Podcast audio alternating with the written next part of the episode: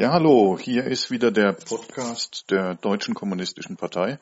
Mein Name ist ähm, Patrick Höbele. Ich möchte heute mich zum Thema Demokratieabbau, Einschränkung der Grundrechte in Zeiten der Corona-Pandemie unterhalten. Und mein Gesprächspartner heute ist Tim Engels. Tim ist ähm, Rechtsanwalt in Düsseldorf, Mitglied der Roten Hilfe und ein Genosse von mir. Hallo Tim. Ja, schönen guten Tag. Hallo Patrick.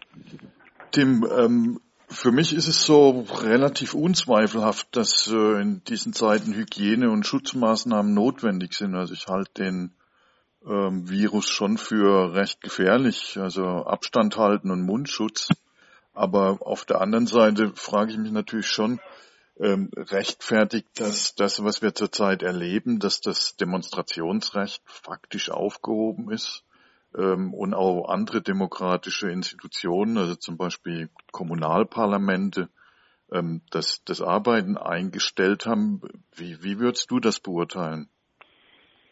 Ja, das sind ja die großen Fragen, die mittlerweile nicht nur die politische Linke bewegen, sondern auch der, die gesamte Bandbreite, ich sag mal, der Bürgerinnen und Bürgerrechtsbewegung.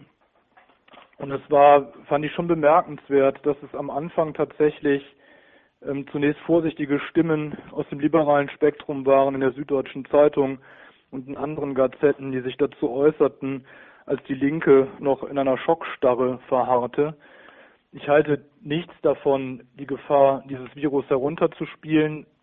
Auch wir können nichts anderes tun, als uns möglichst wissenschaftlich das anzueignen, was die Virologen ähm, uns dazu erklären und äh, vorweisen können. Und anhand dessen, was wir mittlerweile dazu wissen, meine ich, macht es keinen Sinn, die objektiv gegebene Gefahr herunterzuspielen. Ich meine, wir sehen ja die Brennpunkte in anderen Ländern, wo es dann Hunderte von Toten an einem Tag gegeben hat. Das will ja niemand. Das will auch niemand hier. Niemand möchte sich infizieren. Niemand möchte einen schweren Verlauf. Niemand möchte an einer Viruserkrankung sterben. Insofern ist es sicherlich richtig und vernünftig, Schutzmaßnahmen zu ergreifen und dafür zu sorgen, dass diese auch eingehalten werden. Und dann stellt sich eben die Frage, wie funktioniert das und wie kann das funktionieren in einem Rechtsstaat unter Einhaltung des verfassungsmäßigen Rechts. Und da meine ich aber, dass jedoch eklatante Fehler gemacht worden sind, Rechtsverletzungen und äh, Fehlentscheidungen getroffen worden sind. Das müsste man jetzt schon im Einzelnen, meine ich, tatsächlich kritisieren und auch einfordern, dass da, wo das möglich ist, der rechtsstaatliche Rahmen wiederhergestellt wird. Aber wir werden vor allem auch nach Abebben dieser Pandemie darüber nachdenken müssen, auch was wir, was wir laut fordern, was wieder zurückgenommen wird an einschränkenden Maßnahmen. Und was die Rolle der Parlamente angeht, das äh, sehe ich auch mit großer Sorge. Und auch das, meine ich, ist ein Novum in der Nachkriegsgeschichte dieses Landes, dass sich ein Parlament ähm, in blitzartiger Geschwindigkeit selbst entmachtet hat und dass gerade am Anfang der Krisenmaßnahmen überhaupt keine parlamentarische Kontrolle mehr gewährleistet war.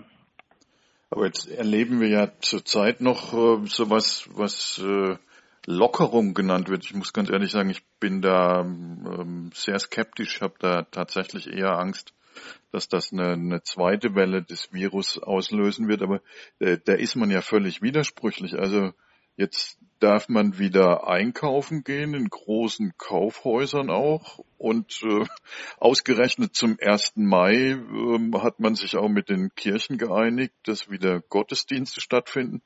Aber 1. Mai-Kundgebungen dürfen nicht stattfinden, selbst wenn die Veranstalter sagen, wir garantieren den, die Abstandsregel und den Mundschutz. Das, das stimmt doch auch irgendwas von der Gewichtung her nicht, oder? Ja, die Gewichtung stimmt sowieso in vielen Einzelfällen, aber auch ähm, bei den bei den Verordnungen und Gesetzgebungen zum großen Teil nicht. Und diese Widersprüchlichkeit, äh, Widersprüchlichkeit prägt eigentlich auch die ganze Zeit das, das Vorgehen, wo viele Dinge entschieden werden, die nicht oder kaum nachzuvollziehen sind oder wo es heute so heißt und dann morgen wieder anders. Das hat teilweise sicherlich auch mit neuen Erkenntnissen zu tun, auch bei den Medizinerinnen und den Virologen. Aber diese Dinge, finde ich, die sind wenig erklärlich und da wird dann auch deutlich, dass, dass es sozusagen Krisengewinnler gibt in der ganzen Auseinandersetzung und dass viele die da ihr Süppchen kochen, meinen, jetzt endlich das tun zu können, was sie schon immer vorhatten und diese Pandemie einfach missbrauchen, um hier wirklich krass weiter äh, weitere Rechte einzuschränken und einschneidend einzugreifen. Ich will mal als ein Beispiel nennen, wie der Innenminister dieses Bundeslandes Nordrhein-Westfalen Reul damit umgegangen ist. Es hat die Vereinigung Demokratischen Juristinnen und Juristen ähm, gestern veröffentlicht. Der hat auf eine Anfrage der Bündnis 90 Die Grünen im Landtag zum Umgang mit Versammlungen ziemlich freimütig eingeräumt, dass er das jetzt gerne mal zum Anlass nehmen wolle, auch künftig darüber nachzudenken, ob man die weitgehende und versammlungsrechtlich freundliche Rechtsprechung des Bundesverfassungsgerichts, wie sie in der damaligen Brockdorf-Entscheidung niedergelegt war, ob man die nicht insgesamt einschränken müsse. Und ich finde, bei solchen Sachen wird dann deutlich, worum es ihnen eigentlich geht. Und ich halte es eben auch nicht für einen Zufall, dass die Lockerungen nicht zum 1. Mai stattfinden sollten, sondern eben erst nach dem 1. Mai. Also der Gedanke war mir auch gekommen und ähm, also ich finde tatsächlich vieles deutet darauf hin, dass man hier eine real vorhandene Gefahr ausnutzt, um ganz andere Ziele zu erreichen. Also in Essen weiß ich, ist jetzt äh, im Moment noch die 1. Mai-Aktion, die geplant war mit 100 Leuten und Abstand und Mundschutz, die ist verboten und da gab es sogar die Diskussion des Ordnungsamts, ob man, wenn man es erlaubt, was man nicht gemacht hat, ähm, auferlegt, dass der Veranstalter einen Rettungswagen bezahlen muss. Also ich habe jetzt noch von keiner Kirche und von keinem Kaufhaus gehört, wo, wo dem auferlegt worden wäre, einen Rettungswagen zu bezahlen, der daneben steht. Ähm, also diese, diese Notstandsübung scheint schon ein realer Faktor an dem zu sein, was wir jetzt auch erleben. Also es ist nicht nur Sicherheit, ne? Ja, auf jeden Fall. Also im Einzelnen halte ich auch diese Entscheidung für, für grob verfassungswidrig. Ich meine auch, dass das längst entschieden worden ist durch das Bundesverfassungsgericht. Es gibt nun mal das Grundrecht der Versammlungsfreiheit, in das nur durch Gesetz eingegriffen werden darf. Es kann eben auch nicht eine Verordnung, wie ja kürzlich festgestellt worden ist, äh, grundlegend und absolut Versammlungen verbieten. Sie müssen einen breiten Ermessensspielraum haben und sind aber eben in Auslegung des Artikels 8 verpflichtet, dann auch in Zeiten der Pandemie Versammlungen zu, äh, zu genehmigen. Ja. Und ähm, man kann nicht äh, dem Anmelder auferlegen, ähm, für ein Sicherheitskonzept zu sorgen. Das mag man bei Großveranstaltungen, bei kommerziellen, dem Veranstalter gegenüber tun, aber das kann nicht bei, bei Versammlungen unter freiem Himmel dem Anmelder auferlegt werden. Das ist aber auch längst entschieden vom Bundesverfassungsgericht, aber da merkt man einfach, dass hier auch wieder versucht wird, jetzt nachdem sie, nachdem sie zurückrudern mussten, was das Gesamtverbot anging, dass sie jetzt versuchen, über Auflagen das weiter einzuschränken. Auch das, denke ich, ist wirklich deutlich zurückzuführen auf die Prärogativen von Reul, der ganz klar gesagt hat, seiner, seines Erachtens nach soll während der Pandemie keine Versammlung stattfinden, weil ja schließlich auch Kirchgänge oder Messfeiern nicht stattfinden könnten. Das, das ist so seine Meinung und äh, da hat er dann eben auch die Versammlungsbehörden bzw. Ordnungsbehörden angewiesen, diese Ausnahmegenehmigung nicht zu erteilen. Und im krassen Widerspruch zu dem und dann auch zu der Anordnung jetzt der, der Maskenverpflichtung gesagt, äh, man solle in den Auflagen darauf achten, dass äh, mit der mit der Maskierung nicht das Vermummungsverbot unterlaufen würde. Und äh, teilweise sind jetzt auch schon Polizeikräfte gegen äh, Seerettungsaktivistinnen vorgegangen, um da dann das Vermummungsverbot wieder durchzusetzen. Ja. Das ist ja ein völliger Widersinn. Wer hat denn eigentlich die, die Dinge verfügt oder andersherum? Also nun ist ja das Demonstrationsrecht tatsächlich ein grundgesetzliches, ja, ein Grundrecht, sogar eins von denen, die, glaube ich, äh, nicht so einfach verändert werden kann. Und wer hat denn, wer hat denn das, wer, wer kann denn das eigentlich faktisch aufheben? Wie ist das juristisch passiert? Ja, es kann eben nur der Gesetzgeber in dieses, in dieses, Versam in dieses Versammlungsrecht, das grundgesetzlich gewährt wird, kann nur durch Gesetz eingegriffen werden. Alle oder die meisten dürften das sogenannte Versammlungsgesetz kennen, was aber auch schon aus antikommunistischen Erwägung in den 1950er Jahren hier implantiert wurde. Und man muss tatsächlich sagen, dass dieses komplette Versammlungsverbot am Anfang der Pandemiebekämpfung, meine ich, im vollkommen rechtsfreien Raum stattgefunden hat, ähm, wo ich dann auch, wo mir das, das alte Gedicht von Niemöller wieder in den Sinn kam, als sie mich holten, gab es keinen mehr, der protestieren konnte. Es gab ja überhaupt keine Möglichkeit mehr der außerparlamentarischen Opposition auch nur noch Piep zu sagen zur, zur Abschaffung der, der bürgerlichen Demokratie in nur wenigen Tagen. Ja, und ähm, naja, dann als dann die ersten, äh, als die ersten Klagen eingingen, musste man sich halt Gedanken machen, wie man das rechtlich begründet. Und äh, dann wurde zurückgegriffen auf das Infektionsschutzgesetz, als dann, das ist ja ein, Bundesgesetz, als dann klar wurde, und die Länder haben ja eigene Gesetze dazu, aber das hätte jetzt bundesgesetzlich sein müssen, als dann klar wurde, auch nach Kritik äh, in der Süddeutschen Zeitung von Prantl und anderen, dass das wohl nicht ausreichen würde als gesetzliche Eingriffsgrundlage, wurden dann eben nachgebessert sodass wir eben dieses ähm, novellierte Gesetz zum Schutz der Bevölkerung bei einer epidemischen Lage von nationaler Tragweite haben, wo aber auch nicht nur fortschrittliche Juristinnen und Juristen sagen, dass das verfassungsrechtlich höchst, höchst bedenklich ist. Aber das Gesetz dient jetzt eben als Grundlage dafür, in den Ländern Verordnungen zu schaffen, ähm, auf deren Grundlage dann wiederum die Eingriffe in die Versammlungsfreiheit stattfinden können. Aber das kann eben nicht absolut gelten, sagt das Verfassungsgericht. Da müsst ihr eben in Auslegung des Artikels 8 Versammlungen genehmigen und dürft allenfalls dann durch Auflagen regeln, dass eben die erforderlichen Schutzmaßnahmen dabei berücksichtigt werden. Jetzt gab es ja in der Geschichte der, der Bundesrepublik äh, schon mehrere Phasen, wo solche Grundrechte auch stark umstritten waren oder es Angriffe drauf gab. Eine haben wir, glaube ich, beide nicht miterlebt. Das waren die, die Notstandsgesetze und der Kampf dagegen. Das war Ende der 60er Jahre. Da waren wir wahrscheinlich ein bisschen zu jung. Ich zumindest kann mich noch an die Phase des sogenannten deutschen Herbstes, also die sehr hysterische Reaktion auf damals die ähm, Aktionen der RAF erinnern, wo, wo es auch so war, dass du dachtest, also holla, jetzt ist der Staat aber sehr dran, ähm, hier generell die Grundrechte abzubauen. Und trotzdem muss ich irgendwie sagen, wenn ich, wenn ich es vergleiche, also äh, sowas wie, wie heute habe ich noch nicht erlebt und ich glaube, das hat man in der Geschichte der Bundesrepublik nicht erlebt. Würdest du das als Jurist anders sehen? Oder also irgendwie so, was passiert hier gerade? Nee, auf keinen Fall. Und ich glaube auch nicht, dass das von ungefähr kommt. Also selbst eine einfache Frau wie meine Großmutter, die dann sagt, dass das, was ich jetzt erlebe, das habe ich ja noch nicht einmal im Krieg erlebt, das spricht schon auch ein bisschen für sich. Und ähm, klar, es wird auch von Antifaschisten Antifaschisten gewarnt, diese Begriffe zu verwenden. Macron sprach ja davon, wir befinden uns im Krieg. Immer wenn man sowas feststellt, eröffnet das einem Staat natürlich unglaubliche Machtbefugnisse. Ob nun innerer Notstand, ob nun Krieg oder eben Ausnahmezustand, das ist die Grundlage für das Handeln, das ist auch die Grundlage für die massiven Grundrechtseingriffe.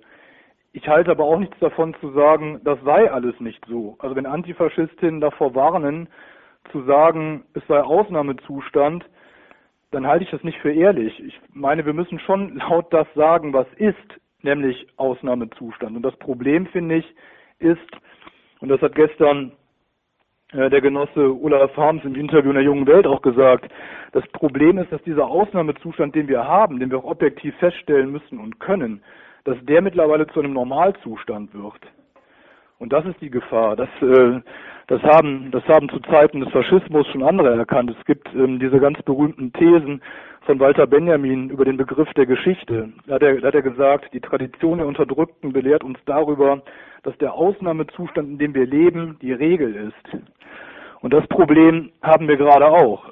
Es gibt mittlerweile ähm, diesen auch im Gesetz gegossenen Ausnahmezustand wo dann zwar die Wirksamkeit der Gesetze befristet ist für einen Zeitpunkt X nach Beendigung oder nach, nach dem Ende der Pandemie. Niemand weiß aber, wann das ist. Niemand weiß, wie lange und wie oft die Gesetze verlängert werden. Und es gibt die, ja, die ernstzunehmende Befürchtung und die Sorge, dass das bleiben wird, dass das bleiben wird wie die Notstandsgesetze, die von der 68er Bewegung nicht verhindert werden konnten, bleiben wird wie die Antiterrorgesetzgebung, die nicht verhindert werden konnte und heute bleibt und eben auch das, was ähm, zu Zeiten der Schleierentführung in den 70er Jahren in den krassen Maßnahmen gegen die RAF, auch da sprach man schon von Lex Raff, Einschränkung der Verteidigerrechte, Verschärfung der Strafprozessordnung und so weiter. Und das ist immer alles geblieben, das ist nie wieder zurückgenommen worden. Und die Gefahr besteht eben auch jetzt, wenn wir nicht dafür sorgen, dass es zurückgenommen wird, dass es bleibt. Und dann hat sich dann eben auch ein Ausnahmezustand normalisiert. Jetzt gibt es ja im Moment relativ wenig Widerstand äh, gegen diese Maßnahmen. Ähm, was, was kann man denn tun? Also wir probieren jetzt hier, das läuft glaube ich in vielen Städten auch, auch im Rahmen der Kampagne heraus zum 1. Mai, ein bisschen Demonstrationsfreiheit durchzusetzen. Das ist mühsam, aber es ist glaube ich noch nicht so ein richtiges Massenbewusstsein für die riesige Gefahr da. Ähm, was, was tun wir da? Was, was tust du? Was tue ich? Was, was können wir tun? Was empfiehlst du? Das Problem ist ja eben, dass wir es hier jetzt nicht mit Antiterrorbekämpfung zu tun haben, sondern, und das ist schon schwierig genug, dann der Bevölkerung da was zu vermitteln, sondern hier geht es ja eben um eine Gesundheitsgefahr, von der wir alle betroffen sind, der begegnet werden soll. Das macht das so schwer, Menschen davon zu überzeugen, dass es trotzdem richtig und wichtig ist, gegen bestimmte ausufernde Maßnahmen zu protestieren und sich dagegen zu stellen. Ich glaube, dass, es, dass, dass, dass, wir, dass wir das irgendwie hinbekommen müssen. Wir müssen diesen Widerstand leisten. Wir müssen auch wieder auf die Straße in der Form, in der das möglich ist, bei Berücksichtigung notwendiger Schutzmaßnahmen, Mindestabstand, Mund- und Gesichts- und Nasenschutz und so weiter und so fort, aber dann eben trotzdem sichtbar laut unsere Forderungen auf die Straße bringen. Und insofern finde ich das absolut richtig und begrüße das auch, was es jetzt an Initiativen zum 1. Mai gibt. Ich fand es auch bedauerlich, dass der DGB so schnell gesagt hat, es wird nichts stattfinden. Ich weiß, dass das noch zu einer Zeit war, ähm, als man auch davon ausgehen musste, dass es erstmal keine Lockerungen geben würde. Aber das Absolute war, glaube ich, ein Problem. Und wir können ja nicht unseren Protest auf das Virtuelle beschränken. Das, äh, das wird auch der Situation nicht gerecht, meine ich. Insofern müssen wir schon um diese Rechte kämpfen und sie uns auch wieder aneignen. Ich fand es richtig, dass die, dass die linken Radikalen in Berlin gesagt haben, ob der 1. Mai stattfindet oder nicht, das bestimmt nicht die Polizei und der Staat, das bestimmen wir. Ähm, und insofern begrüße ich eben diese Initiative von Gewerkschafterinnen und Gewerkschaftern, dass wir halt gucken, was lokal möglich ist. Und in Düsseldorf zum Beispiel sind für den 1. Mai alleine vier Kundgebungen angemeldet an verschiedenen Orten vor dem Landtag, um den Hauptbahnhof herum, vor dem Universitätsklinikum in Bezug zu den Streikkämpfen, die da stattgefunden haben. Und es wird diverse Kleinkundgebungen geben. Und das, meine ich, ist ein Weg, den wir zurzeit gehen können und müssen. Also am 1. Mai mit dem Widerstand wahrscheinlich noch klein beginnen, aber auch aufklären darüber, dass bei aller Notwendigkeit des Schutzes, bei aller Notwendigkeit von Abstand halten, wir auch gleichzeitig um die Verteidigung der Grundrechte kämpfen müssen. So habe ich dich verstanden und ich glaube, das ist auch ein richtiges und notwendiges Resümee. Ja, ich würde mal sagen, wir beide gehen wieder dran, ähm, für den 1. Mai zu arbeiten und du in Düsseldorf, ich in Essen. Wir sind auf jeden Fall auf der Straße, auch um unsere Grundrechte zu verteidigen. Danke dir, ja, Tim. Vielleicht, vielleicht dann noch, noch eins zum Abschluss, weil es ja auch in der Linken wild diskutiert ist und umstritten ist ob es nicht irgendwie auch asozial sei, jetzt ähm, diese Freiheitsrechte einzufordern, wie es eben auch bürgerliche Liberale tun. Ich glaube nicht, weil wir eben uns auch klar machen müssen, dass es heute zwar um die Gesundheit geht, aber es morgen um etwas anderes gehen kann. Und dann möchte ich einfach nochmal den damaligen Vorsitzenden der KPD, Ernst Thälmann, zitieren, der kurz vor der Machtübertragung an die Nazis noch versucht hat, zu einer Einheitsfront zu kommen und ähm, die Arbeiterinnen und Arbeiter aufgerufen hat, die von ihm ausgestreckte Bruderhand zu nehmen Und in diesem Flugblatt hatte er formuliert, und zwar ausdrücklich an die Kommunistinnen und Kommunisten, verteidigt jeden Rest sozialer Errungenschaften, jeden noch so kümmerlichen Rest demokratischer Freiheit, zerbrecht die Hürden und Hindernisse der antifaschistischen Einheit. Und das gilt, wenn auch unter völlig anderen Voraussetzungen, meine ich nach wie vor heute für die politische Linke. Wenn das kein Schlusswort war, Tim, ich danke dir. Ja? Gerne. Tschüss. Bis dahin. Tschüss.